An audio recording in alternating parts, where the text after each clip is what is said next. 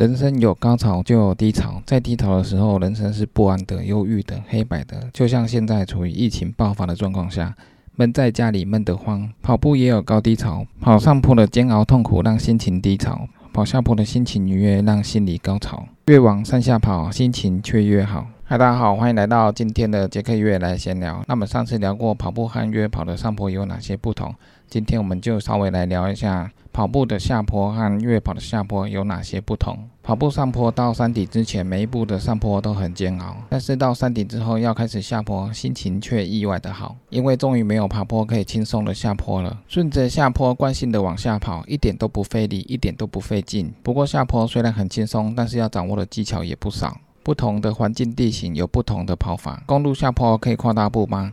很少看到有人跨大步，要加快步频吗？好像很多人就是这样。越陡的下坡，我们步频自然就会越来越快。如果下坡的步频太慢的话，步伐就会渐渐变大，速度就会越来越快。一旦超过身体的控制，危险性也会增加。如果在下坡的时候加快步频，就可以更加的控制身体，减少下坡的冲力，增加跑下坡的安全性。上半身要放松，不要紧绷，保持节奏，手臂自然摆动，脚步顺势移动，降低腿部的冲击，顺势的往下前进。如果下坡要加速，身体要先能掌握下坡时的冲击力。如果下坡时的速度超过你的控制，那你就要减缓速度，顺势的下坡就好，因为这个速度已经超过你的掌握。比如说下坡时用四分速下坡。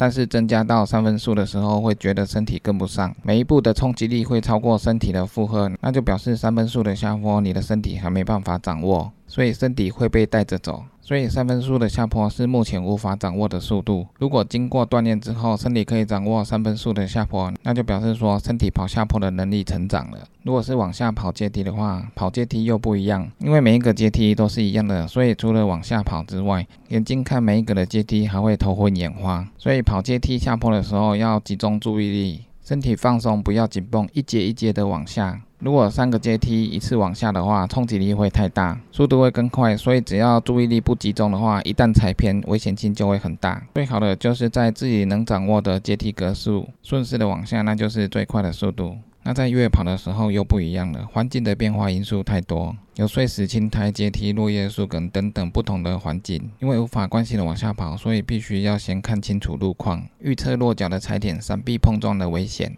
张开双手，增加平衡，一步一步的往下跑，全身一样放松，不要紧绷，步伐缩小，以免踩到滚动石头的时候无法及时反应，造成拉伤或者是摔伤。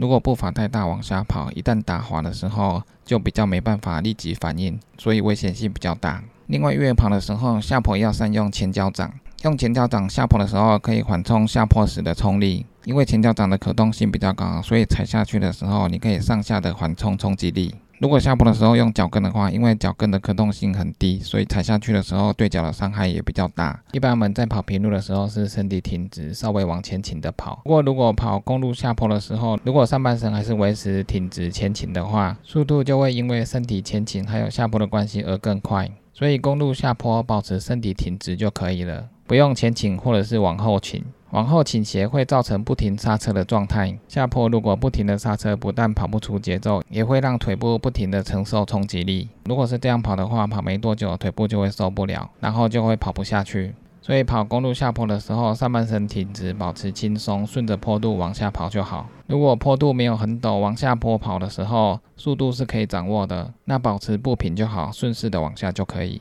那如果是太陡的下坡，让速度变快，就要加快步频，缩小步伐，让身体不要被太快的速度带着跑。用比较高的步频来控制速度，也可以减少腿部受到的冲击力。所以，当你公路下坡跑得很顺，自然的忘记冲击力的时候，就表示跑在自己下坡最顺畅的跑步状态。那跑阶梯下坡，上半身一样挺直放松，避免往前倾或往后倾，重心放低，顺着节奏，专心看着每一个阶梯，一步一步的往下跑，这样才能跑出最好的节奏。那越跑的时候也是一样，上半身保持挺直放松，不要往前倾或往后倾。看清楚前方的路况，还有踩点再往下。如果下坡路段有树可以抓握的时候，要好好利用，因为下坡抓着树可以缓冲下坡的冲击力，也可以顺势的转换方向。因为山径通常不是一直线的，大部分是直直的上下坡。所以下坡时遇到直直的路线的话，每次往左或往右的时候，如果有树可以抓握，就不用降低太多速度，顺势的抓着树往左或往右，顺势的往下。那一般我们跑平路的时候，我们用后脚跟是在刹车，但是在越野跑的时候，我们用前脚掌其实是有点在刹车，因为山径的路线如果不是大草原路线的话，比较没办法像公路下坡一样惯性的往下跑。山径的下坡通常是踩点式的跑步方法，把每个踩点都连贯起来，就可以顺畅的下山。所以，既然山径下坡是用前脚掌在刹车，那我们就必须更密集的小步伐的踩点，一步步的跑向山，让脚掌尽量靠近身体，减少下坡带来的冲击。太大步对腿部的伤害比较大，跑不了多久。小步伐的踩点往下，才能减少冲击，及时反应。虽然下坡看起来比上坡简单，但是越野跑的下坡技巧也不少，对腿部的伤害也不小。之前我在 TGG 三百。三十 K 的越野赛中，连续爬升到两千到三千的海拔之后，就要开始下山。经过连续的下坡，第一天腿部还可以承受，但是到了第二天之后，腿部的疲惫感已经渐渐的呈现。因为连续下坡太多次，下坡的路线也很长，所以腿部不断的承受和累积冲击力。那第二天之后还有两百多 K 要跑，所以每次下坡的时候就要尽量放松，缩小步伐，减少腿部的冲击力，一步一步的往下。如果可以跑好下坡的话，那每次下坡都可以让你跑更多的距离，更快的。速度，因为在越野赛中，上坡的速度大概都是固定的，跑的距离越远，身体疲惫之后，上坡的速度只会更慢。所以在越野赛中，可以加快速度的地方就只有下坡。如果在上坡速度很慢，浪费很多时间的时候，下坡就可以用速度把时间追回来。那如果下坡跑不好，跑不快，不止腿部受到的冲击力大，累积的疲劳也不小。更糟的是，会让你遇到下坡路段的时候，反而不想跑。所以越野跑的下坡跟上坡一样的重要，都需要长期的训练还有锻炼才能。跑出自己的速度和节奏，平时就要常常上山训练下坡，增加身体各肌群的肌力，来承受下坡的速度造成的冲击，以及锻炼下坡的协调性，才能慢慢加快越野跑下坡的速度还有节奏。那不管是公路下坡，或者是阶梯下坡，或者是越野跑下坡，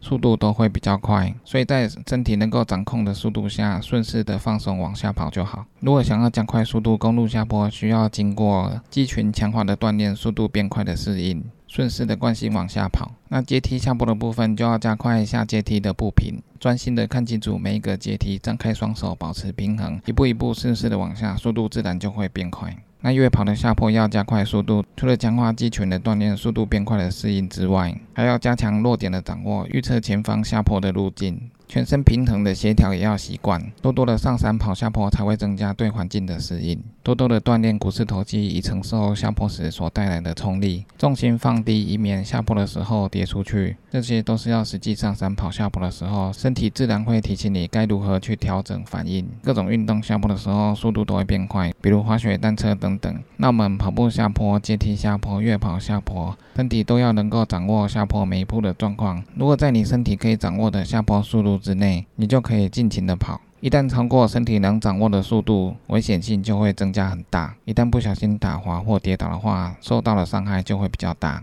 所以下坡的时候，我们身体要放松，不要紧绷，顺势的往下跑就可以了。这样才能最快、最安全的下坡。那以上就是今天的杰克越来闲聊，别忘了订阅 YouTube、按赞粉丝页、追踪我的 IG。那就这样喽，拜拜。